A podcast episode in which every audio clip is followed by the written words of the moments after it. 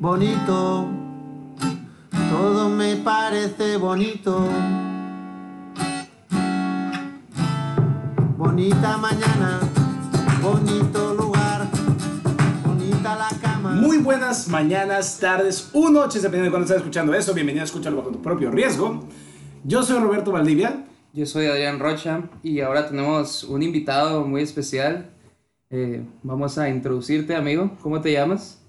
Mario Chávez. Mario Chávez, que es un muy buen amigo mío. Aplausos, aplausos. Eh, Primero de muchos, ojalá. ojalá que sí. Eh, tenemos como invitado a mi amigo, pues porque es uno de los escuchas más frecuentes que hemos tenido. Es el que más nos ha dado opiniones diversas y críticas muy constructivas acerca de nuestro podcast. Entonces, estamos muy interesados, desde nuestro primer invitado, ¿qué opinas ahora? ¿Cuál crees que sea? Más bien, a mí no me conoces. Conoces a este güey, a mí no me conoces. Entonces, ¿qué percepción tienes ahorita de- del programa? ¿Qué te ha parecido? Y aparte, pues, no sé cómo te parece mi personalidad, cómo, cómo me captas del audio, me da curiosidad. Son prejuicios, güey. O sea, Completamente, eh, o sea, júzgame, duro, feo. ¿qué puedes percibir de este vato ¿Qué te da con asco? escuchar su Yo, voz, güey? yo creo que la, lo curioso de ahí es cómo yo te escuchaba y ahora que ya te veo, o sea, como si empata o no Sí, empata. Y dice, ah, el mismo pendejo que la... No, no, no, la, la neta, la neta sí empata. Este, creo que tienes. O sea, yo creo que tuviste que haber empezado esto antes, principalmente por, por el, el tono en, que tienes en tu voz, pues. En mí. En-. Este, Pero se complementan muy bien ustedes dos. Este, los dos se entienden muy bien. Eh, me gusta mucho que no necesariamente tienen la misma opinión sobre algún tema. Y que cuando ya están llegando a algo muy serio, pueden hacer un giro ahí totalmente y, y, y continuar con algún otro tema o lo que sea, ¿no? Pero sí, A ver, vato, vamos a... Quería hacer un paréntesis antes de empezar con nuestro tema. Ok. Eh, su opinión, él escuchó el podcast anterior. En tu opinión, lo que tú estás estudiando ahorita, que es la maestría en Ajá. Tecnológico de Monterrey, ¿cómo son tus maestros y si son eh, acordes a la expectativa que tú tenías cuando tú entraste a la carrera? la gran mayoría sí, sí es. Sí cumple la expectativa que yo, que yo estaba buscando. De ¿Por qué? hecho, porque me ha tocado una que sí muestran la pasión que tienen por el tema. Dos, que tienen la vocación para, para explicarlo. Y tres, que en serio hay... O sea, yo creo que la gran mayoría intenta que la clase la veas más como un reto. Y que tú aprendas a medir tu, tu aprendizaje, ¿no? Eh, pero eso es lo que me ha tocado. O sea, yo he podido comparar eh, mi satisfacción en este caso en esta nueva institución a las, a las institu- instituciones que yo he estado antes. Entonces, cuando yo los estaba escuchando, a veces sí pensaba como que sí aplicaba lo que ustedes decían y a veces no. Ah, claro. Son diferentes mentalidades, no es la idea. Sí. Parte de esto. Sí, sí. De hecho, a mí también me tocó estar mucho el TEC de... Bueno, yo soy la carrera del TEC de Monterrey Ajá. también. Fresones. Obvio, que no vi. Pero gran parte de lo que me daba risa, pues yo soy ingeniero químico, entonces me tocó con un, puros doctores, güey. Tu experiencia, güey. ¿Qué tan ¿Dan locos? de doctores? Todos son doctores, güey. Me tocó... Y deja tú. Por eso yo sé, güey, que cada cabrón que estudia un doctorado, güey, está loco de madre, güey. Cada quien tiene una locura diferente. Y el más loco que me tocó, güey, era un profe francés. Unas pinches uñas largas. que te lo juro que se las dejaba largas nomás para ponerse al lado de tu mesa y hacerle. Y tenía doble doctorado. Chis amarillas. las Doble doctorado, güey. Doble, por eso era el más loco, güey, de todos, cabrón. Me acuerdo, una presentación hizo llorar, güey. A una, a una alumna, cabrón. güey. Neta, güey. En el puro intro, güey. Ni siquiera había empezado la presentación, güey. El título era tan estúpido para este profe, güey, que lo hizo cagada la morra, güey. Y luego, ok, ya empieza. Oye, ahí en el Tec de Monterrey hay cafetería. güey. Ah, güey, deja tu cafetería. Sí, güey. Hay Starbucks, güey. Neta, güey. Adentro, güey. ¿Conoces Tim Hortons también? No, no. ¿Ya tiene Tim Hortons? ¿Tiene Tim Hortons? No, eso no me tocó. ¿Pero qué es eso? ¿Hamburguesas? Eh, no, es, Tim es, Hortons. es otro tipo de, de cafetería que es canadiense. Ah, es buenísimo. Pero es muy, muy, muy, muy, muy famosa allá. Sí, es buenísima. Sí, la te da ¿Qué el más? café del, del café de acá, todo chafa güey.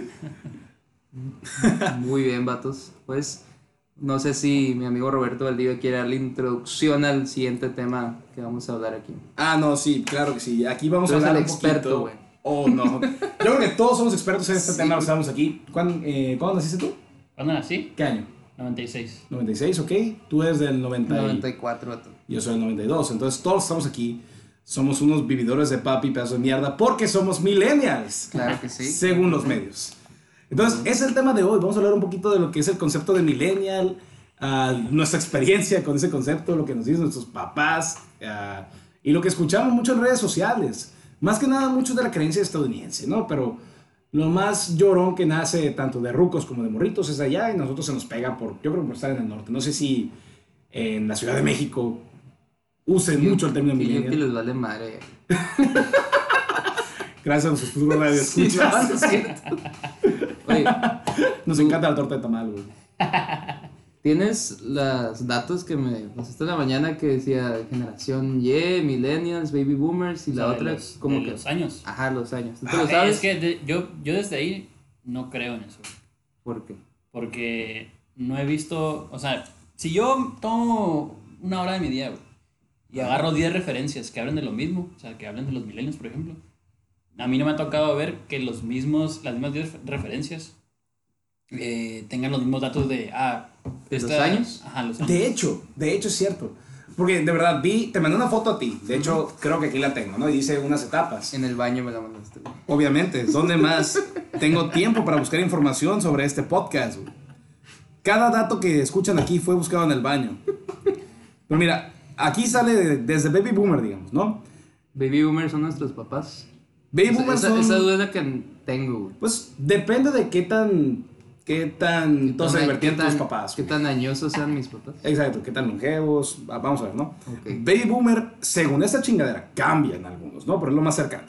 1944 a 1964 son Baby Boomers.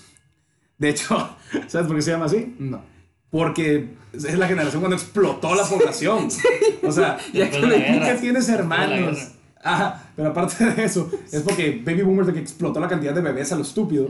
Eh, tus abuelos que tenían. Tú que tienes ocho tíos, siete tíos, diez tíos. Pobrecita tu abuela, güey. La tenían como escopeta cargada a la pared, güey. Yo quiero hablar de eso cinco minutos, güey, o sea. es un tema muy interesante. A ver. ¿Cuántos tíos tienes? No, güey. ¿Cuántos tíos tienes? No, sí, sí, sí. Tengo cinco tíos por parte de mi mamá. Lo normal. No, está, está leve, güey. Pero, boomer. pero mi papá tenía nueve hermanos, güey. O sea, si te pones a ver, güey, nueve hermanos son como casi, casi 20 años, güey, de embarazada mi abuela, güey. Pues si no era uno tras el otro, sí, güey. Pero... o sea, no, o sea, en vida son 20 años de embarazo, güey. O sea, se daba un, un año de descanso y luego, órale, Sí, va. no, te- se llevan como dos años, güey. Entre todos. ¿No, no te imaginas que hay un punto de la ya la mujer de decir, no más, así esa seca, güey? Así estás tirada. Todas tiradas. Pobrecitas, no manches, santas abuelas, eh, de verdad. O sea, porque creen que ahorita haya menos, menos tíos. Ay, te- Porque ya no hay un boom. se acabó el baby del boom. No, es que, ah, mira, de hecho es un tema de millennials, ese es un tema Sí, de millennials sí, sí, chido, pues. tema. Porque ahorita, puta, hay unas hashtags estúpidos que usan en Esta- Estados Unidos, Ajá. que son de que los, los millennials mataron esto. Los millennials mataron, y hay uno que decía, al niño del medio, porque solamente quieren tener uno o dos o no quieren tener hijos. Y es de que, ah, chis, millennials, no se acostumbran y tardan mucho en tener hijos. Pero chingada madre, güey, no es lo mismo la fregada de economía que tenían ellos a la nuestra. Desde ahí, fregado, era bien fácil para ellos tener 10 hijos, güey, cuando pues cada pinche comida de cada uno costaba un peso, pues está toda madre. Pero pues ahorita, o la economía no da para más, o realmente, no sé, tienes más metas en la vida, cabrón. Yo creo que, ajá, por ahí va por las metas, porque yo creo que ahorita la gente o esta generación le quiere dedicar más de su tiempo a recibir esas oportunidades que puede agarrar, que a lo mejor las generaciones pasadas no las podían tener como más, no la tenían a, a la mano, pues, o, o eran mucho más difíciles. O estaba como este concepto de... de Pero antes era más fácil conseguir trabajo. Aparte. O sea, donde choca ahí la... Pues más bien, Es narrativa. que, es que yo, lo, yo no lo veo como de que De consigas trabajo. trabajo. no, sino de pensar en hacer una vida más allá de la, del lugar en donde vives. Más allá de la familiar. Exacto. Pues que deja tú eso, porque realmente, la neta, sí, no es por nada que nuestros papás y nuestros abuelos era de que, ah, Simón trabajó en una ferretería y compró cinco terrenos, o sea, no se puede ya. Realmente, con que tengas una renta, la renta para muchas personas en México se lleva a la mitad de su salario. Y luego agarras el Infonavit todavía y dices, ah, ok, bueno, todavía me quitan 3 mil pesos de mi salario, pero pues igual es un dineral y luego con morritos, imagínate. Y entonces yo no entiendo, güey, dejando ya al lado los embarazos de hace muchos años, por qué la sociedad que ahorita tiene de 50, 70 años, no sé en qué está clasificada ahorita de la, toda la clasifica- clasificación que dijiste, ¿por qué se empeña en jodernos nuestra existencia, güey? Ah, aguanta, me falta decir el resto de las generaciones, no, no, no alcancé. Generación Ah, X sí. es entre el Muy 65. bien, recio. Ajá. Entre el 65 y el 79. Es que es interesante. Ajá. Generación X son los que sí critican a los millennials por lo agarran más en cura. En los ochentas. Ok. Exacto, los que nacieron más para los 80, 65 a 79. De 80 al 94 son millennials, según esta cosa. Hay algunos que leí que decían que hasta el 2000. Ujú. Y la generación Z que dice que es del 95 al 2015 o a la actualidad. pues. Que ya la generación Z es realmente de lo que se están quejando esos cabrones y no saben. Ok. O sea, yo. Ajá, exacto. No, hombre, a mí me ha tocado, no sé ustedes, a mí me ha tocado camarada, tengo un camarada, por ejemplo, que tiene un hijo güey, y empezó a hablar acá de su morrito, porque el chimorrito, güey, ni habla, pero pues pide Bad Bunny, güey, para que le pongan, ah, Bunny, y le ponen Bad Bunny en la pinche tele en vez de la gallina pintadita y se lo ponen. ¿Y de quién es la culpa ahí? Ah, de eso ya es otro tema. pero lo, lo que a lo que voy es que los datos dicen de que, ah, estos millennials de ahora, y esa es nuestra edad, pues, y le digo, cabrón, tú eres el millennial, Es un güey, pretexto, no". Y es un Es pretexto, un pretexto claro. para, para asignarle el problema a alguien más. Exacto, y lo que me molesta en sí es que es un término que ya se empezó a usar como insulto desde hace como, ¿cuánto será que lleva como un insulto? ¿Como siete años? Pues más o menos. Sí, dos, tres. Yo en la prepa no he escuchado que nos clasificaran como algo. No, de hecho no, yo no sabía ni que era una generación Z, ni qué fregados X y Yo no eso sí, pero que te clasificaran como un millennial. No, no, no, o sea, y ya empezó todo ese cotorreo que nos tachaban de huevones y que no trabajan y la fregada, que es de lo que iba, ¿no? Porque nos hacen la vida imposible. Exactamente. Eh, no sé si me voy a ir muy recio con esto, pero. Probablemente sí. ok. Eh, nuestro presidente. Don Baby Sí, Boomer. nuestro presidente y una risa, güey, porque eso es, güey. Una, una risa, güey. Acaba de quitar los puentes. Pero, ¿sabes, o sea, ¿sabes por qué los quitó, güey? No. Ok. ¿Sabes por qué los quitó? Tú dilo? Ok. Los quitó, güey.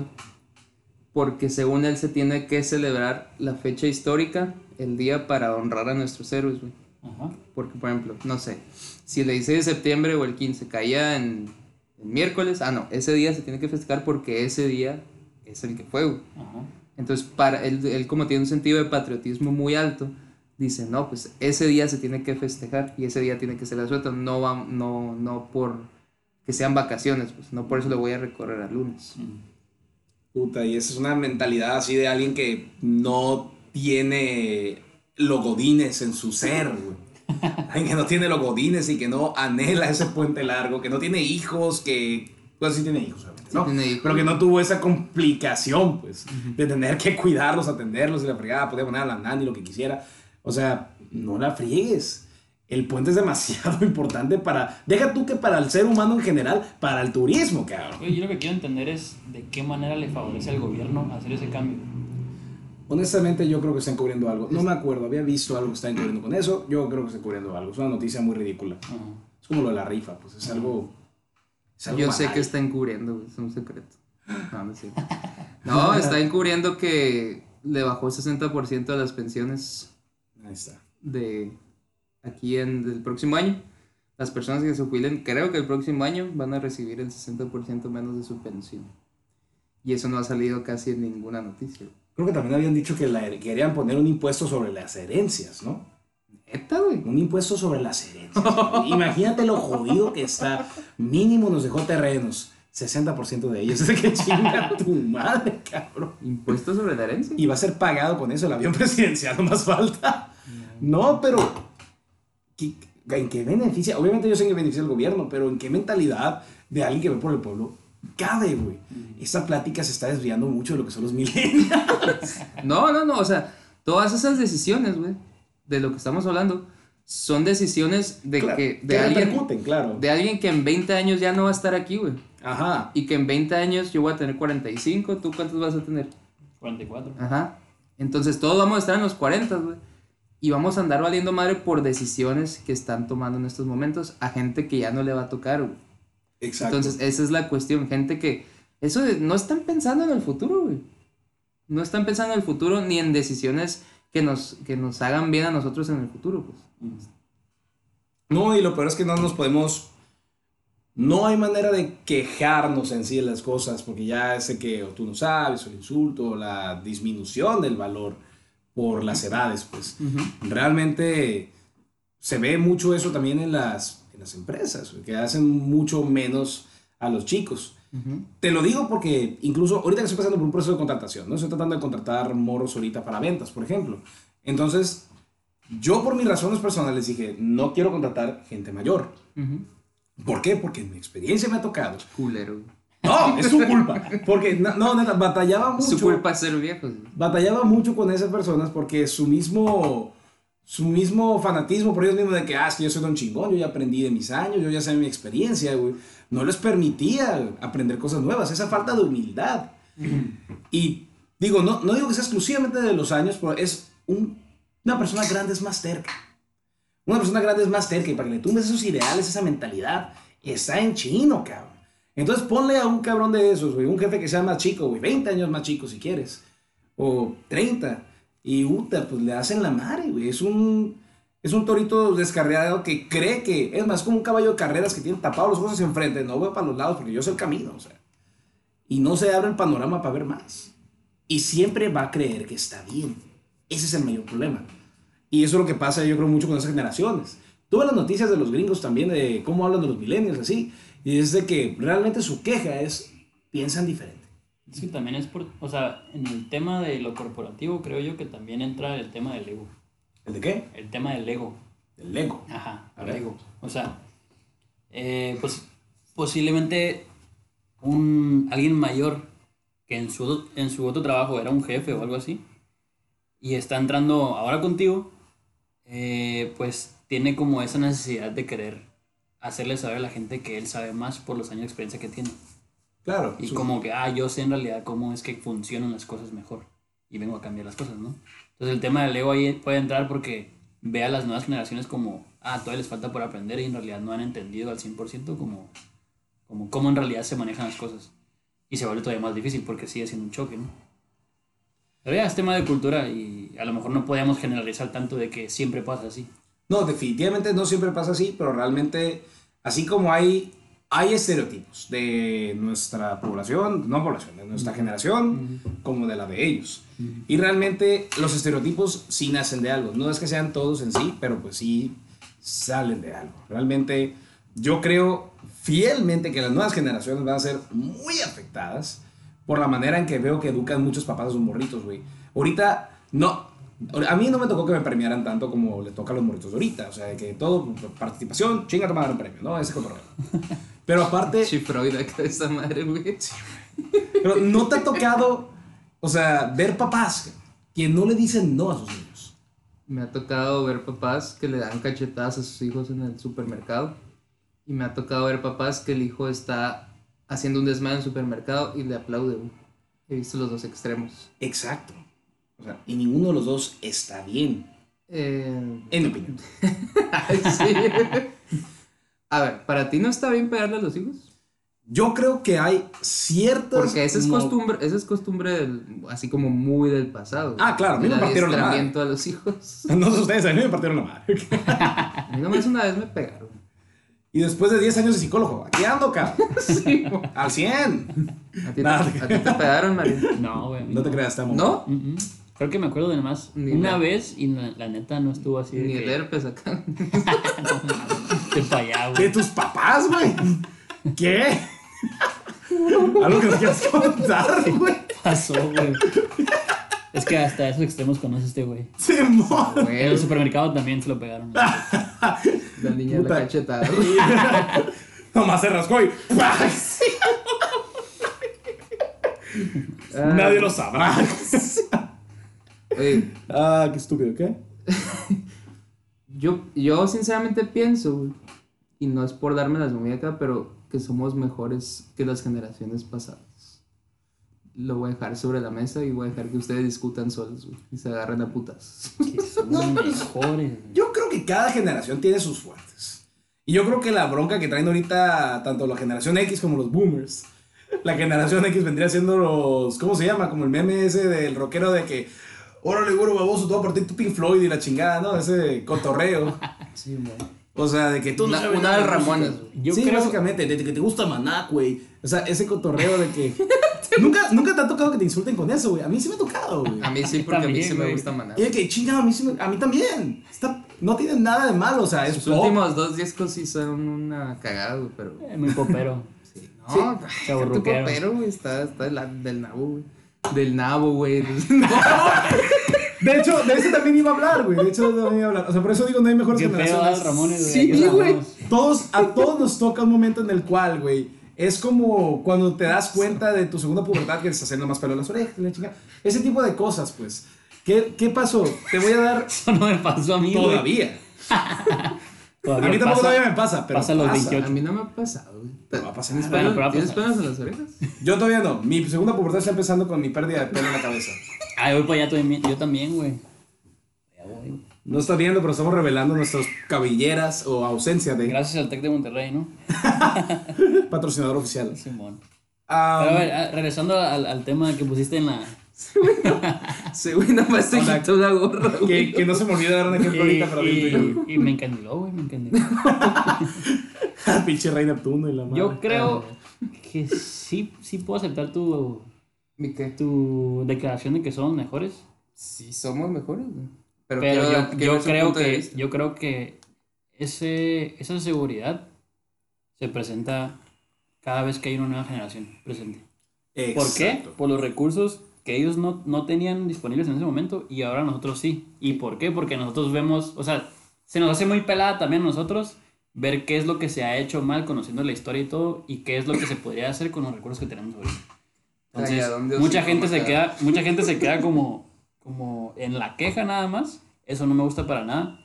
Y no me gusta que la gente diga como, como, sí somos mejores, pero ¿por qué? Y no hacer nada, ¿no? Claro. Eh, y, y nada, güey, lo otro es, o sea, es totalmente aceptable cuando alguien más sí propone y sí hace algo. Sí, digo, pero bajo esa teoría eso significaría, ahorita ya hay otra generación, entonces esa generación va a estar aún más preparada que la nuestra. Entonces esa sería, en teoría, la mejor Ay, generación, yo ¿no? no estoy de acuerdo con eso. Digo, ahora, deja contar una historia, porque es importante para este punto. Espérate, espérate, espérate. A ver. Ay, yo no estoy de acuerdo, o sea, que tú dijeras eso, que no estás de acuerdo con eso. ¿No estás de acuerdo en que yo no estoy de acuerdo? Yo, yo, no, yo estoy, o sea, es como para hacerte, estamos de hacerte lo, saber qué es lo que puede que esté pasando ahí. Ajá. Ok. Tú tienes ahorita 26 años y No, tú cabrón, 25. 25 años Sí. Ah, ya, ya, la chica. Sí. y ya está en desacuerdo que las futuras generaciones son mejores que, las, que la generación de nosotros ahorita. Eso dijiste ahorita, ¿no? Más o menos.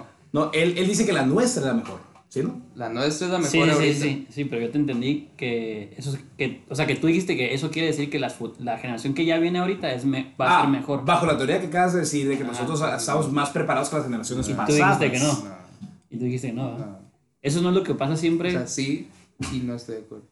A lo Ah. que voy es que eso no es lo que pasa siempre eh, Ese con el tema de los líderes. ¿Qué? O sea, eh, por ejemplo, un jefe, o sea, alguien de 40, 50 años. alguien de 40, 50 años.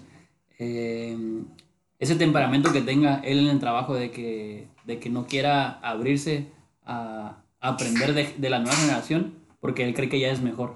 Ajá. Sí, exacto. eh, Va a lo mismo, de o sea, hecho. posiblemente empieza por ahí, pues, por ese Exacto. tipo de, de comentarios. Porque es, es como se llama, es un pensamiento, ¿cómo se llama? De superioridad pues, o prepotencia, si lo quieres poner de ese lado, sin ofender, ¿no? No es prepotencia, güey. Exacto, lo que diría un prepotente. Pero. no, pero. Aguanta, ahora sí, va mi historia. Porque va a eso. pues. Va al Super Bowl, güey. Porque me tocó ver el Super Bowl con unos camaradas y que estaban unas niñas que eran de la generación nueva. Unas morritas. No te agüites. Todo estará bien. 2010. Voy a, voy a lo más. Cagazón, güey. Es muy- 2010, güey, 2010, generación que... No era penal, pero... Too soon. Pero mira, estamos viendo el show de medio tiempo y todos de que, ah, Shakira, J-Lo, mamalón, ¿no? X o Y. Y hubo un momento en el cual las camaradas y yo nos volteamos a ver al mismo tiempo, todos con una cara de asco, cuando sale Bad Bunny al escenario. Dijimos, Bad "Chingado, Boy". Bad, Bad Bunny, güey. El, boni- el conejo malo. Ah, conejito malo en persona, en vestido de aluminio. Will Smith y la Entonces, madre, ¿no? Simón, aluminio. Will Smith, Will Smith en cloro. Hace cuenta que sale y todos, ah, qué asco, güey. Casi, casi, ¿no? La neta, a mí me caga Bad Bunny. Yo creo que cualquier pendejo que vaya a hacer ya cante como él.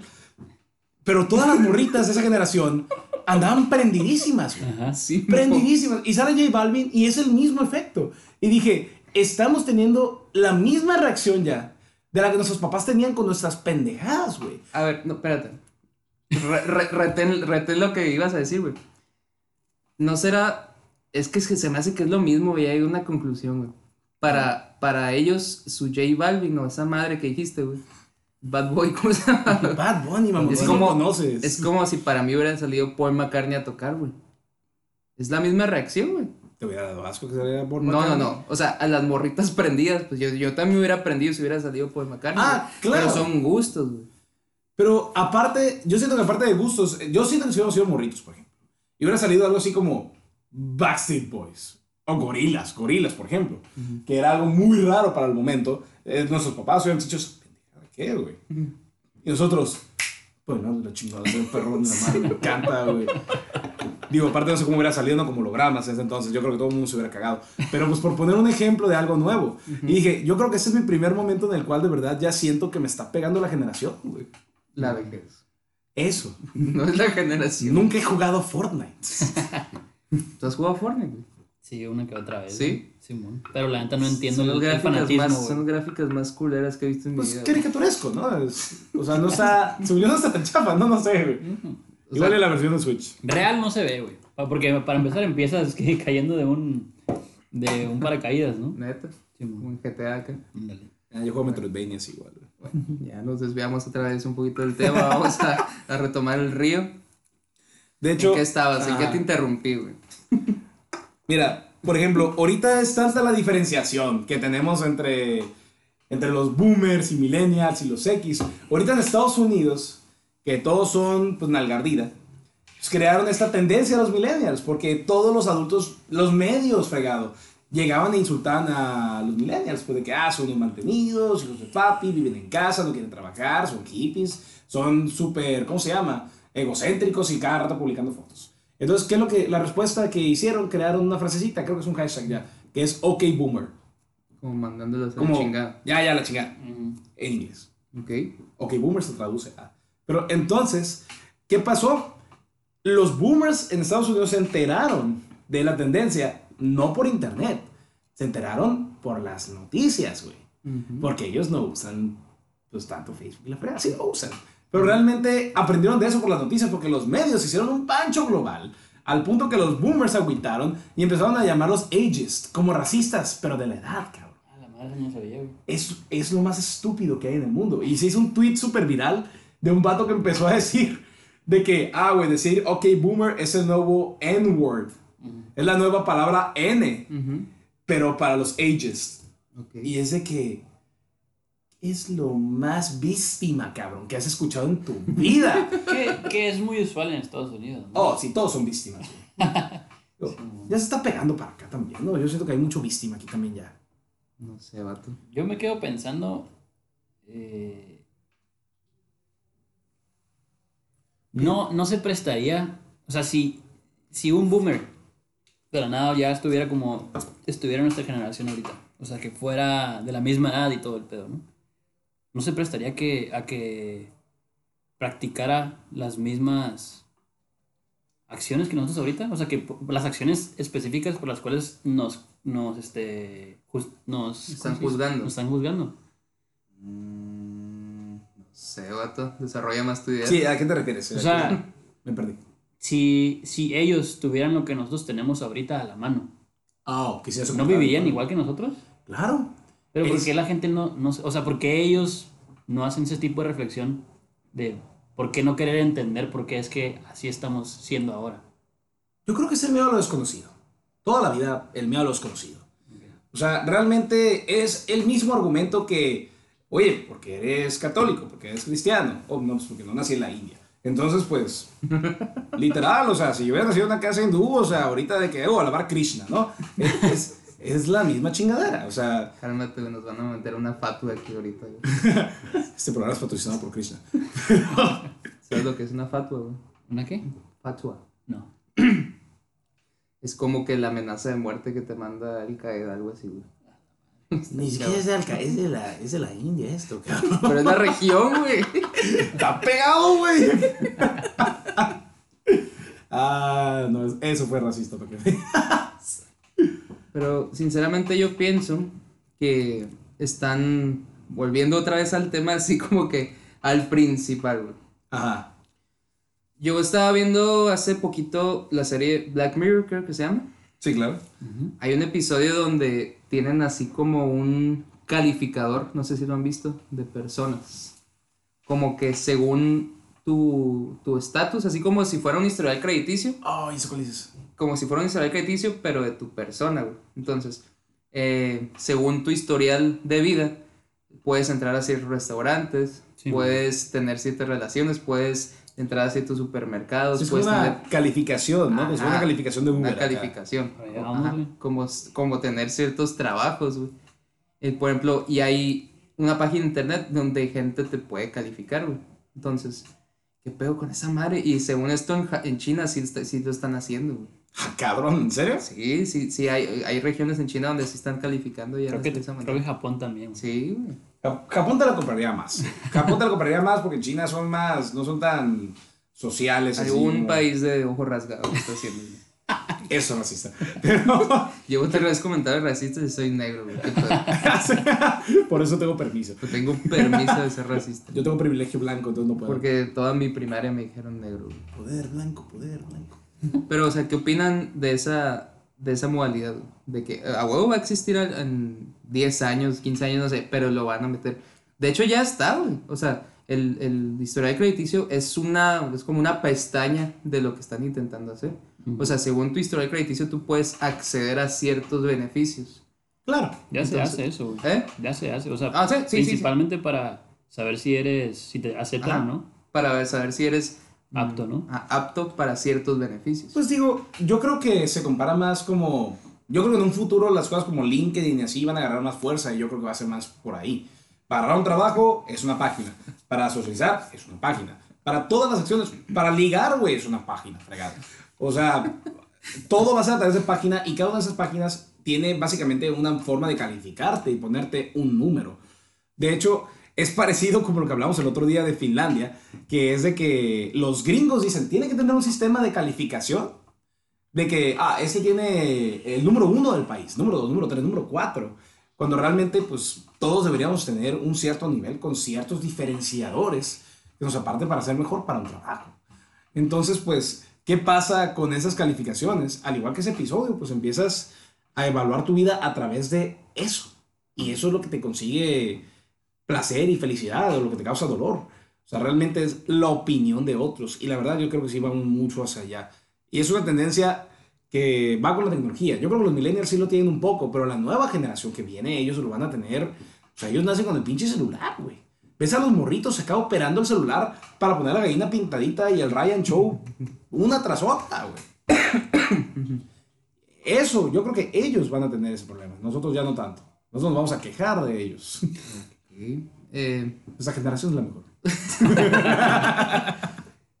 bueno, no sé si quieras agregar un poquito al Sí, comentario, Sigue, querido. sigue cotorreando porque ¿Estás preparando Sí, algo? sí, sí, güey. ok. Está Bueno, está hirviendo. yo, yo estoy un poquito de acuerdo, güey, en eso del calificador, güey.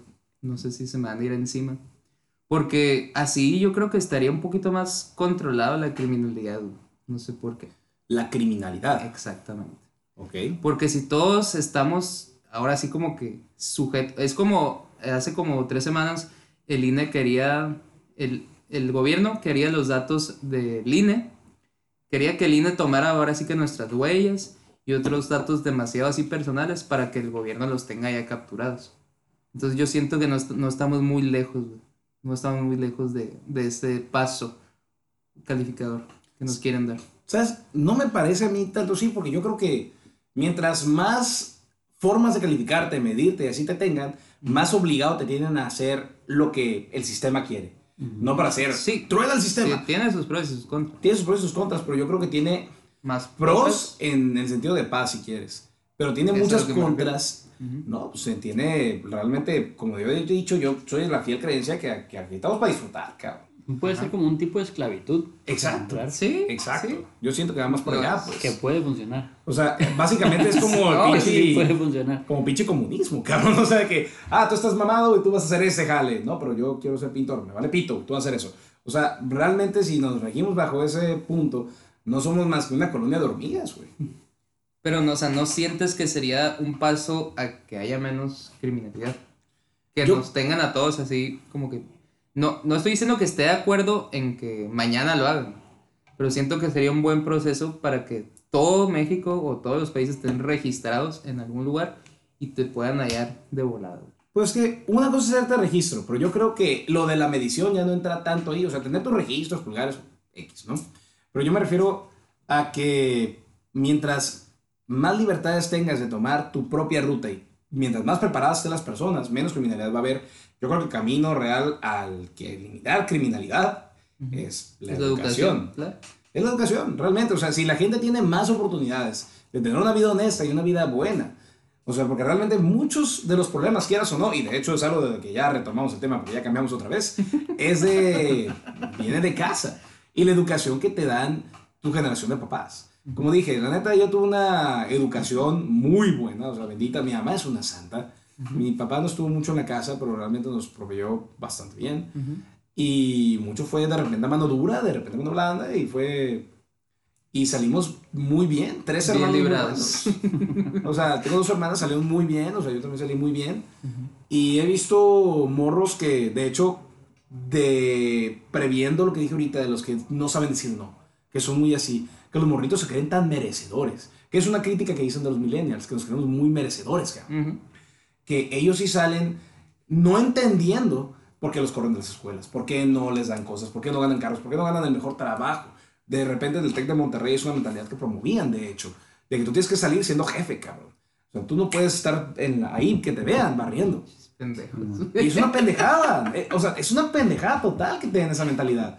O sea, realmente el que salgas es una. Es, te falta un taco de humildad cuando sales de repente de ahí. Porque si te venden la idea de que tú vas a salir como don chingón acá. Yo voy a salir y voy a agarrar un trabajo corporativo. Y me ha tocado tratar con esta gente para tratarlos de contratar de repente.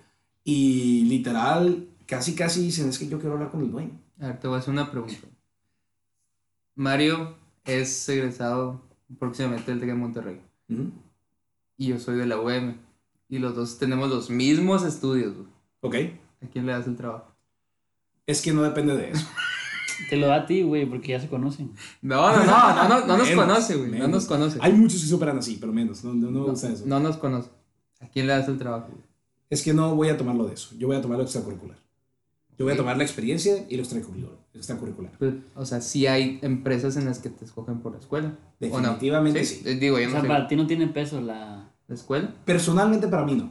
Pero claro que para una empresa en una, digamos, multinivel acá, no sé, una Lala o algo así, digamos, una Cemex, va a pedir gente del TEC de Monterrey. Bueno, entonces, ¿por qué estudiaste ahí?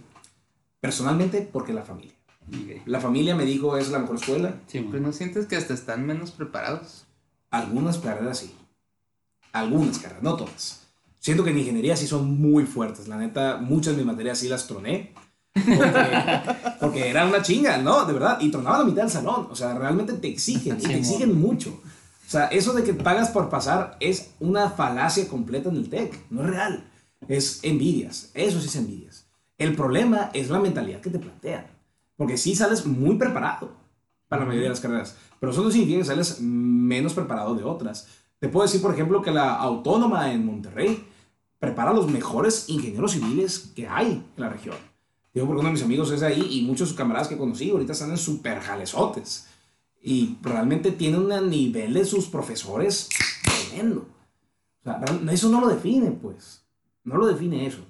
Y te lo va a definir mucho la persona. Por eso te digo, ya que te entreviste, te diría que si me gustas o no me gustas. Por cómo hablas, por cómo te ves apasionado, por, incluso por tu psicométrico, que puede definir mucho de ti. Hay mucho que puedes ver. El problema es eso cuando, por ejemplo, yo sí cometo el error tal vez de fijarme un poco en la edad. Por- Porque yo tengo mis ideas de eso. Ageist. Ageist, I'm fucking ageist. I'm a fucking asshole. ¿Ya cocinaste, güey, lo que querías comentar? No, ya me, ya me, ya, Ya me otro lado. Se perdió el tren de pensamiento, chingue su madre. lado. Ah, Muchas gracias. Yo les quiero hacer una pregunta, güey. Adelante. ¿Andan pedos? No,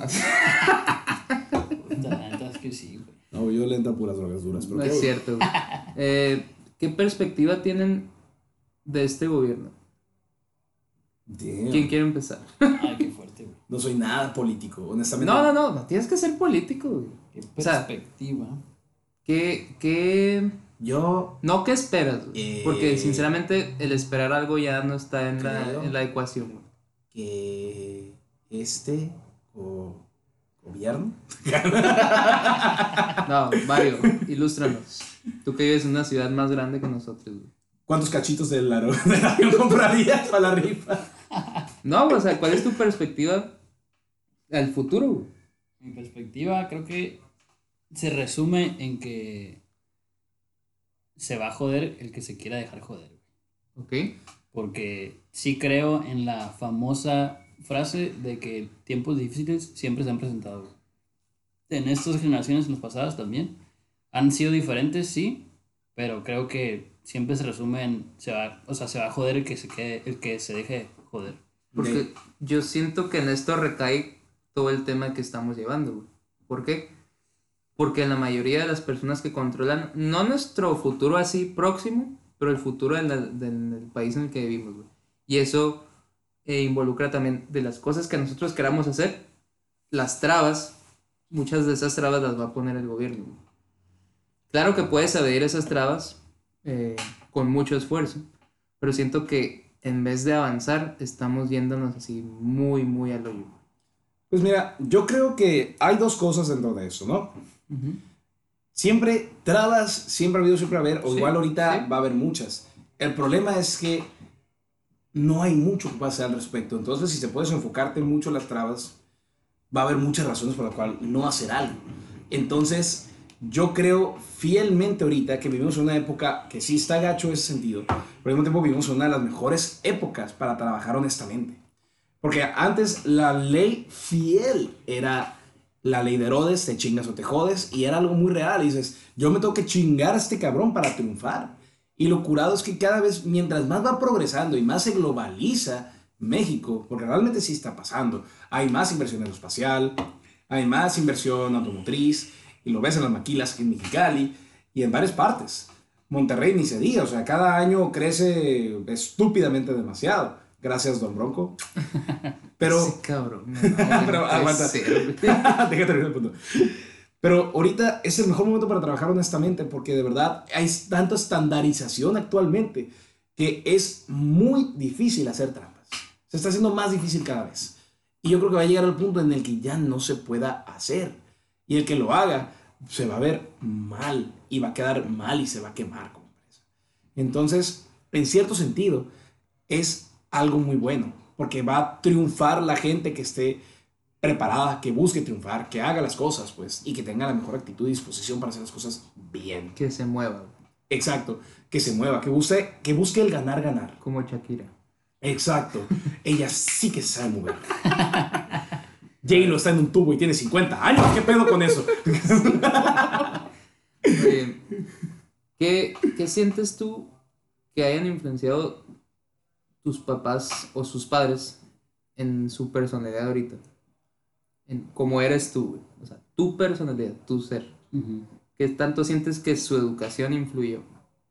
En porcentaje, No, no, no, desarrollo. güey, o sea. El que tire la primera piedra. Y empezar tú, episodio. ese le tuve. Mira, está, está raro, porque, como digo, mi papá no estuvo mucho durante mi infancia, pero yo lo veía y escuchaba de él por fuera. Mi papá es un ingeniero respetado, ¿no? En sí es muy, ahorita menos, pero era muy serio, muy, muy serio. Pero yo veía cómo era. que era muy trabajador, que no premiaba la fresada, la gente fresa. Sí proveía, pero no proveía de más. Nunca dijo cuánto ganaba y no lo presumía. Nunca, nunca ha sido presumido en general. Y yo veía gente en mi alrededor que sus papás presumían carros, veían las cosas, relojes y demás. Y la verdad, yo sí capté de mi papá, aunque no me lo hablara, esa actitud, pues que ya después lo traduje como humildad. Luego vi con el tiempo que le gustaba mucho apoyar a la gente y me gustaba mucho eso. O sea, indirectamente mi papá influía mucho sobre mi manera de criarme y mi mamá me dio mis valores. Realmente mis valores, mi manera de pensar. Yo crecí con tres mujeres en la casa, mi papá como digo no estaba casi. Entonces yo me veo muy afín más. Yo tengo más amigas mujeres que hombres, de hecho, por lo mismo. Entonces yo siento que tengo muchos valores dentro de lo que cabe. O sea, que me pulió mi mamá. O sea, como digo, no, ninguno de mis papás es perfecto, pero de verdad siento que los dos hicieron lo mejor que pudieron. Y fregado, después de un accidente de carro, mi mamá me trajo una segunda vez a la vida. Entonces, no, yo, yo sé que ambos son unas super personas de primer calibre, o sea, soy 100% bendecido. En mi caso tiene mucho que ver que yo sea el más chico. Porque, o sea, empezando por la formación que me han dado mis papás, que la verdad se los agradezco muchísimo, sí ha tenido un, un peso muy, muy, muy, muy importante. Eh, en la manera en la que me desempeño, en la manera en la que pienso, en la manera en la que busco, ¿no? o sea, cosas mejores. Pero hago énfasis en que tuvo mucho que ver que yo fuera el más pequeño y que hubiese, o sea, que haya mucha diferencia en años eh, entre mis hermanos y yo. ¿Te prestaron más atención a ti? Sí, que en ocasiones eso puede ser malo. O sea, eh, porque está ese tema como que, ah, te chiquean mucho y lo que quieras, ¿no? ¿Sentías presión por eso, pues aparte? ¿O no? Mm, no, a mí me valía madre, o sea, si lo decía, me valía madre, ahorita, güey. Pero a lo que hoy es que. Ok, boomer. Estúpido, güey. No, güey, a lo que voy es que me tocó mucho por la parte de mis hermanos eh, experimentar errores Ok. o sea, que, que ellos estaban viviendo, ¿no? Ver cómo le afectaba eso a mi familia, a mi papá, a mi mamá, a la familia en general. Eh, y cómo, cómo formaron un equipo, pues, entre ellos, siendo los más grandes y yo de pequeño, escuchando todo eso, me, me desarrollaba como yo creo que un poquito más rápido. Entonces, por esa parte yo creo que tuvo mucha importancia. Y también por la parte de yo querer crear una, como una identidad propia, a pesar de que todos seamos como un poquito de todos. Claro. Eh, el hecho de yo poder estar en un círculo y poder estar viendo desde un extremo todo lo que está pasando por mucho tiempo, me ayuda a definir qué es lo que sí quiero y qué es lo que no quiero de cada, de cada integrante, a pesar de que sea mi familia, ¿no? Entonces, muchas cosas les agradezco que pueden ser buenas o malas, que hemos vivido juntos. Entonces, el impacto súper grande. No, definitivamente. Y tú, Adrián, que Yo soy el moderador aquí. nada. según todo se te iba a regresar, güey. Ajá. A ver, ¿cuál es la pregunta, güey? pregúntame, pregúntame, así como. Adrián. No, güey, Hey, hazlo, hazlo hey, como en. hey, como en- Adrian. No, güey, no, hazlo como en el show, así como cuando tienes las cuatro opciones, güey. Porque si quieres llamar a un, a un, a un, a un pariente, güey. Adrián, Márcale, güey, márcale. la pregunta va para ti. Tienes que ver cuál es tu padre favorito. A, mamá. B, papá. C, los dos. O D, Yo. me cagan. Ah, puedo llamar a un familiar. Claro que sí. Sí, bueno, mamá. Ah, ya, güey. Sí, bueno. No, mira. Eh, ¿Qué pasó, mi madre no habla así, cabrón. No, güey. Yo siento que eh, tengo una historia muy similar a la tuya. Mi padre estuvo un poco ausente en mi infancia, en mi adolescencia y primera adultez. Entonces, sí, Y con uno de los tres que faltan. Sí, cualquiera de las tres que faltan. Eh, siento que estoy un poquito al revés que tú. Mi papá me dio como los valores que yo tengo ahorita, el sentido que yo le tengo a la vida. Y mi mamá prácticamente fue la que me eh, formó casi casi que académicamente, por así decirlo, fue la que me estaba ayudando pues, a hacer las tareas, la que me iba a la escuela. Era con la que más tiempo pasaba. Con tu mamá. Ajá. Pero yo nunca sentí una conexión así demasiado grande con mi mamá. Como De- empática. ¿Eh? Como empática. Ajá, empática con mi mamá, porque como era la persona con la que más tiempo pasaba, pues es, la, es como, es lo que busca el siempre ser humano. Lo que no puede tener es lo que más quiere. Claro.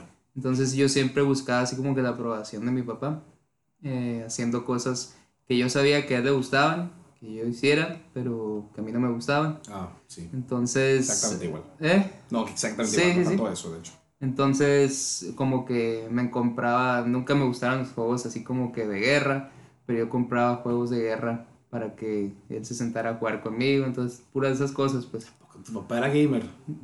poquillo, pero o sea, le gustaban mucho esos tipos de juegos, pues. Entonces, hacía cosas para buscar su aprobación, porque yo sabía que los, los pocos momentos que tenía con él, que con él era para buscar siempre su aprobación.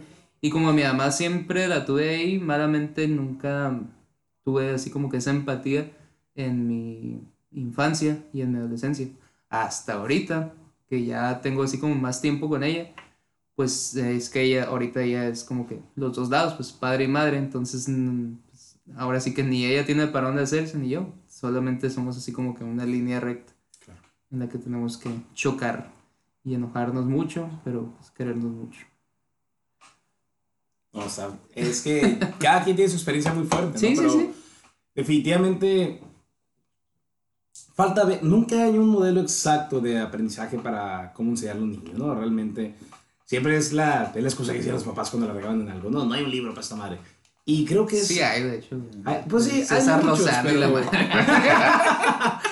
más quieres, güey? ¿Cómo se llaman? ¿Los Rugrats? Ese cabrón iba a tener hijos, güey. ¿Qué? Ese cabrón iba a tener hijos, güey. Está escribe, escribe libros de su autosuperación. Ay, quería entrar a ese No. tema, güey. O sea, ¿De qué? ¿De libro de autosuperación? no, no, no. Chingue su madre la su autosuperación. Ah, no es cierto. Vamos a cambiar abruptamente de tema. ¿Qué coach sigues tú en Instagram, mi querido Mario? Tenemos poco coach? tiempo para que iniciar esto, ok. Que literal. No le- tenemos poco tiempo, es nuestro podcast, güey. Puedes- hablar tres horas si queremos. güey. ¿Quién va a escuchar? Bueno, aquí ya. Dale, güey. El único coach que tengo es Diego Dreyfus. Me Sí, cae bien porque es calvo. Ok. ¿Tú qué coaches eh, sigues en, en lo que sea que red social que tengas, mi querido Roberto? Ay, ¿cómo se llama? Daniela Biff, he escuchado. am, realmente no soy mucho de seguir coaches. No sé. Simon Sinek. Sí, o sea, sí he escuchado, pero. Ah, no. no- También lo no sigo a él, pero Bueno. muy diferente. El tema va más enfocado a un tema que traemos preparado yo y Roberto eh, hace rato, pero pues según él nos quedan ocho minutos para hablar de eso, pero no le vamos a hacer caso. Este puede ser un tema completo de otro, por eso digo, pero bueno. Sí, bueno, tú lo vas a complementar, pero no sé cómo le vas a hacer, pero bueno. O bueno, dime, vamos. ok. Ahorita está muy de moda como que la industria del coaching. ¿Puedes adentrarnos qué es el coaching, mi querido Roberto? Ah, bueno, hay, no hay una definición exacta en No hay, sí. Realmente No no hay, porque si puedes buscar, o sea, puede ser un, básicamente Un vato. es como si fuera un yogi, un apoyo, pues una morra, no hay que ser sexistas. Pero, o sea, realmente, o sea, es una persona que, a como tú lo ves, te está dando herramientas y te está dando una manera y ánimos y fuerzas para llevar a cabo una tarea. Enseñando a vivir. Pues puede ser enseñar a vivir, puede ser enseñar un deporte, de hecho el coach pues viene, coaching viene de coach. Enseñar algo, según yo. Básicamente es como guiar hacia algo, o sea, es, una, es un guía, por ejemplo, más bien, ¿no? Entonces, yo creo que la gran falacia del coaching, por decirlo de una manera muy mamona, es que todo mundo ocupa ser coachado. Soy de la fiel creencia que todo mundo ocupa ir al psicólogo mínimo una vez en su vida para mejora personal. No creo que cualquier persona esté en el estado mental adecuado para recibir coaching de buena manera. Siendo que si no estás preparado mentalmente o estás en esa etapa de un proyecto de vida o algo, un coach no te va a servir de nada. Yo creo que es raza, y raza así lo digo, güey, Dilo, dilo, güey, dilo. que en su gran mayoría, güey, tiene la ventaja de que sabe comunicar muy bien que la mayoría de ellos o de ellas tiene un buen porte físico, o sea, que, que, que impone en donde sea que esté, que por alguna extraña razón, o sea, cuando piensan en ese tema del coaching, güey, he profundizado que a lo mejor simplemente sea una persona que tuvo la suerte o tuvo la costumbre de leer un chingo de filósofos, de psicólogos y todo, y que sabe comunicar muy bien. Lo que no me gusta es la vibra que, que, que transmiten, Ah, sí te entiendo. sobre todo al momento de, de querer que, que, que, que te, te- que te suscribas, güey, que siempre estés ahí, que compres, que vayas a las conferencias y todo, güey. O sea, ese tipo de ayuda, la neta, no la necesitas en todo el tiempo, güey. Y, y es como, puede ser que se resuma en una plática y listo, güey. Y, y que lo demás lo pongas en acción y en un año nos vemos y la chingada y se acabó, ¿no? O que te dejan bien emocionado y al final te quieren vender su curso. güey. Oh. Exacto, güey. O sea, Definitivamente. creo que muy poca gente, por decir nadie, lo hace así con, con la intención de, De ayudar a de alguien. ayudar a Ah, claro que no, güey. No, no, no, claro. Y de yo, hecho, yo sí creo que hay excepciones. obvio, siempre. O hay gente que está en ese estado mental que lo va a recibir bien. Pero, por ejemplo, hay gente que agarra, por ejemplo, no sé si ustedes han ido, lo, lo voy a comparar con esto, ¿no? Han ido a una de esas pendejadas de pláticas de Herbalife, de Uline y la chingada. Pero una plática que parece que están haciendo un coco watch, güey. Y se parece mucho a lo que hacen en coaching a veces. De que básicamente tú estás en un estado que en ese caso es financiero, el cual quieres mejorar. Entonces ya tienes algo que quieres mejorar. Y eso están dando una herramienta bajo un costo y te están vendiendo ánimos. Es lo que te venden. Te venden ánimos, energías. Y es casi como Coco Te Watch. venden una emoción. Te venden una emoción. Entonces, a mis compas les tocó ir a uno, creo que era de Usana, con un güey que los invitó. Obviamente, siempre te invitan. Sí, sí, claro. Salen de la, bajo las piedras, como los pinches ogros de Mordor acá, güey. Pero haz de cuenta que llegan acá, güey, te invitan a un café o lo que sea. Y una lo invitan a una plática, güey, una plática así como la de ese señor, güey. Y es que están ahí todos. Y es de que, ¿quién de aquí quiere ser millonario? Y todos, ¡ya! Y mi compa así, y los otros dos compas que tengo de que, a la madre, ¿y qué está pasando? No, güey, ¿quién de ustedes quiere vivir la mejor vida? Simón. Sí. ¿Quién de ustedes quiere ser feliz? O sea, güey, a mí me, me, me defecan los posts. Me zarra, me Sí. zurra, me caga, me excremento. Sí, porque este es un podcast muy, muy respetable, entonces tenemos que usar palabras cuidadosas. Ajá, me fermenta. O sea, güey, te, te voy a... Algo de lo que me acuerdo que leí ahora, porque yo sí lo sigo, pero porque hay como que esbozos de... Por ejemplo, hay un, hay un coach que se llama Gary Vee. O sea, ese vato sí me gusta la manera en que piensa, güey, porque ese vato es como que, que te valga madre, güey. Ese es su, como su mentalidad, que te valga madre haz- y haz lo que tú sientas que es bueno para ti, no lo que yo sienta que es bueno para ti. Entonces, la mayoría de estos vatos te ponen así como que eh, tienes que vivir la mejor, el, el- un día a la vez, porque cada minuto cuenta, cada hora cuenta, tienes que ser fel- feliz todos los días, porque si no, cuando te mueras te vas a arrepentir, güey. Claro. Esa es como que la, la gramática que ellos exponen en, en sus cursos o en todas las pláticas que ellos ponen. Pero yo te digo, ellos serán felices todos los días, güey. Nadie es feliz todos Nadie es los días. feliz todos los días. A menos que seas increíblemente un macro hiperbudista monje. O sea, Sí, nada más. Entonces, eso es lo que ellos te quieren vender, que seas, que seas feliz todos los días o que es, seas lo mejor de ti todos los días. Y muchas veces no se puede, güey. No, y la neta, y luego te desmotivas cuando no pasa. Cuando y no dices, pasa. ¿sabes qué? Tengo que comprar el curso. Sí. Bueno, es que te venden otra realidad, ¿no? Y es cuando te desmotivas. Exacto, te hacen creer que existe esa realidad. Y realmente no, no hay eso para la gente que vive una vida normal. Que eso es, que resca- es lo que rescatas de Gary Vee, ¿no? Me imagino. Sí. Que te dice al Que chile cómo están las Gary cosas, Vee Gary- es el único que yo he escuchado que te dice, ok, así está el pedo, ok, no puedes ser el mejor en algo, güey. Quítate esa pendeja. O sea, si tú quieres ser el mejor basquetbolista, no es cierto, no lo puedes lograr, güey. ¿Sabes qué me cansa de ese güey? ¿Qué? Que la actitud siempre es la misma, güey. Y que lo último que he visto, o sea, en sus mensajes o lo que aconseja, es lo mismo, güey. Creo que sí sirve, pero a mí, como, como seguidor, me cansa un chingo eso, güey.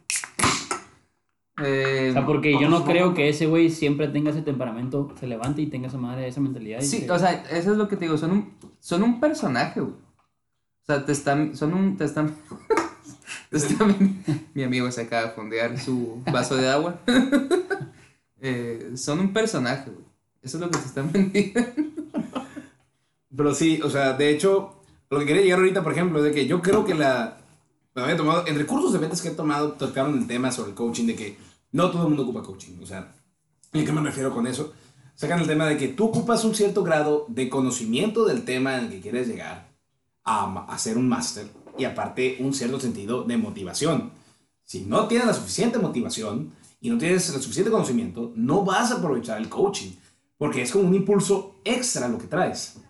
Pero si tienes demasiado conocimiento y demasiada motivación, no vas a requerir el coaching. Hay un punto medio entre conocimiento y motivación, en el cual aquí es donde puedo aprovecharlo. Entonces, la bronca del coaching es que te venden, todo el mundo ocupa coaching. Todo lo necesitamos. Y sin el coaching, sin mi libro, no vas a encontrar la felicidad que estás buscando para quitar el dolor que tú traes en tu vida. Y es que se ha vuelto una moda, pero ahorita que lo, que lo estamos poniendo en el tema, güey. Ya ves, o sea, todo, todo tipo de modas, creo yo, evoluciona, ¿no? O sea, quiero saber en qué momento empieza esto como una moda, el tema del coaching. O, Oh, buena, muy buena pregunta. ¿Desde qué momento, Época. hace cuántos años te acuerdas que salió o a qué te refieres? ah, o sea, creo, creo que en las empresas, por lo menos ya tiene unos, unas dos décadas presente, el tema del liderazgo, el coaching, pero así personal, ¿en qué, en qué momento es donde se hace este, esto como una moda, güey? Es que yo siento que no es, o sea, sí es una moda, pero están como que tratando de resolver, no resolver, tratando de ayudarte en un problema en el que saben que estás. Estás en un trabajo, se van directamente a las personas que tienen un trabajo que no le gustan, que saben que están tristes, que saben que están deprimidas o que se sienten una de esas tres maneras. Entonces te dicen, por ejemplo, en el trabajo, no, pues que deja tu trabajo, si no te hace feliz. Y hay muchas maneras de hacer dinero. Y si quieres saber cómo hacer dinero, compra mi curso. Ajá, no, que me choca. Siempre viene esa idea de que yo llevo 10 millones facturados en este año, la chingada. Y tú puedes ser como yo, yo no tengo nada especial. Pero tú puedes serlo si sales de tu trabajo asqueroso godín de mierda. Y es de que, güey, no tiene nada de malo ser godín. Pero vende, ahorita la idea principal es que, sí, claro, tienes que tener la capacidad en algún momento de poder generar algún negocio, lo que tú quieras, claro. Muy bonita la independencia. Pero realmente mucha gente sí ocupa la seguridad. Ocupa la seguridad y ya si luego brota una idea, ya si tienes un concepto, ya si hay alguna falla en el sistema que tú digas, yo puedo crear algo que ayude a resolver ese problema, adelante. No sueltes tu jale por poner una pinche pollería, cabrón. O sea, que sea... ¿Por qué no? güey? Bueno, si es lo que te hace feliz, date. Exactamente. Pero pues que no sea nomás por, porque yo Ay, quiero yo ser soy coach ahora, no. Deja tu trabajo, amigo. ¿Por qué no, güey? Sí, pues. Sí, tus sueños, cabrón. Sigue tus sueños, mata pollos. Creo que Pollo, ya tiene mato. rato existiendo el coaching, pero lo conocíamos como conferencias nada más. Y la respuesta a esa pregunta que saqué, creo que es simplemente desde que salieron las, las, las redes sociales, güey. Porque el coaching, Ahí se exponen, en sí. cuanto a las redes sociales, es otra forma de ingreso para ellos, para la gente que se ha dedicado a eso. Mm, Yo creo que va a haber un punto en el cual vamos a tener que hablar un tema, específicamente un episodio completo de las redes sociales, de hecho, en sí. sí, güey. Oh, ¿qué es esto? ¿Un spoiler? Bueno, ¿en qué podríamos resumir este episodio, Roberto? bueno, ah, fácilmente yo creo que a grandes rasgos podemos decir que el millennial, el boomer, el X, eso es una creación social. Falacia. Es una falacia. Todo mundo, o sea, ¿qué es lo que existe? Existen personas. Ya la única razón por la que nos dividieron en categorías es por mercadotecnia. Lo hicieron mercadólogos. Vas a ver qué vendernos. Y nosotros, entre las noticias y que escuchamos y criticamos y nos gusta juzgar y sentirnos superiores y inferiores, ya juzgamos a otros y hacemos nuestras propias ideas negativas, nuestros propios estereotipos. Y de repente hasta encajamos en ellos y nos lo tomamos a pecho. Entonces, Simplemente antes de ver la edad o el pensamiento y demás, o sea, hay que aprender a ser empáticos. Yo creo que más que nada, el- en resumen, eso es lo principal. La empatía es la manera ideal de llegar a un entendimiento con cualquier fregada generación. No te sientas mejor que otros, no lo eres, pero tampoco eres menos. Entonces yo creo que más que nada se resume en eso y que recuerda que tus papás los juzgaron sus abuelos y los tatarabuelos juzgaron a sus abuelos. Siempre va a ser igual. Y nosotros los vamos a juzgar a ustedes, cabrones. Entonces no hay pedos, parte de, güey. Sí, es el juego ese, ¿no? Mario, ¿en qué podrías resumir nuestro episodio? Resumo. Híjole, güey. ¿Qué podrías eh, dar una idea así como ya final del tema que hemos tratado ahorita? De cómo las generaciones nos están jodiendo la existencia. Según nosotros, güey, porque somos muy afligidos los millennials. Güey, es que va a sonar muy así como. muy inspirador, güey. O sea, No, no, dale, güey, dale. Inspírame, güey. no, es que no quiero agarrarle como la misma frase inspiradora que hemos escuchado todas nuestras vidas. Sé mi coach hoy, güey. Dale, güey, tú eres el coach ahora. Comparé tu libro. Tú eres Diego Dreyfus ahora, güey. Nadie. Es, todo se trata de tomar lo bueno, o sea, lo que más, lo que más empate con tus creencias, con lo que estás buscando, con lo que quieres hacer, es tomar eso bueno y a la vez identificar en qué, en qué has estado fallando últimamente o qué es lo que tienes que trabajar más para, para no dejar que esas cuestiones que a lo mejor son de mercadotecnia, a lo mejor son presiones sociales, a lo mejor son opiniones de que nunca te has quitado, o sea, cosas que tienes que ir dejando, ¿no? Que tienes que ir trabajando. Siempre el trabajo a lo que voy es, es empieza con uno mismo y no tanto como en la situación en la que estamos viviendo o en los recursos que tenemos eh, disponibles o en quién nos está jodiendo, quién no. O sea, creo que principalmente es empezar por qué es lo que yo debería seguir trabajando y de ahí partir. Muy buena reflexión. De verdad sé que sí. Eh, yo resumo en que no hay que dejar que las opiniones de las personas que ya, pues la verdad no tienen así como que injerencia directa en nuestras vidas. Injerencia, injerencia directa en nuestras vidas y simplemente vivir con nuestras capacidades y tratar de exponenciarlas a lo que más nosotros se nos acomoda. Creo que esa sería como que mi resumen de este tema. Pues muy bien, con esto último nos despedimos del programa de hoy. El patrocinador oficial, puta, un chingo esta vez entre Amstel, el agüita que tomé. ahorita- Ah, no, fuck, agua, perdón, es Bonafont. Shit. Muy bien, caballeros. Fue un placer haber estado con ustedes Gracias por la invitación, hermano. en este episodio. Mario, muchas gracias por haber aceptado la invitación. Esperemos te haya gustado nuestras pendejeces, por así decirlo. y que hayas estado a gusto en esta plática.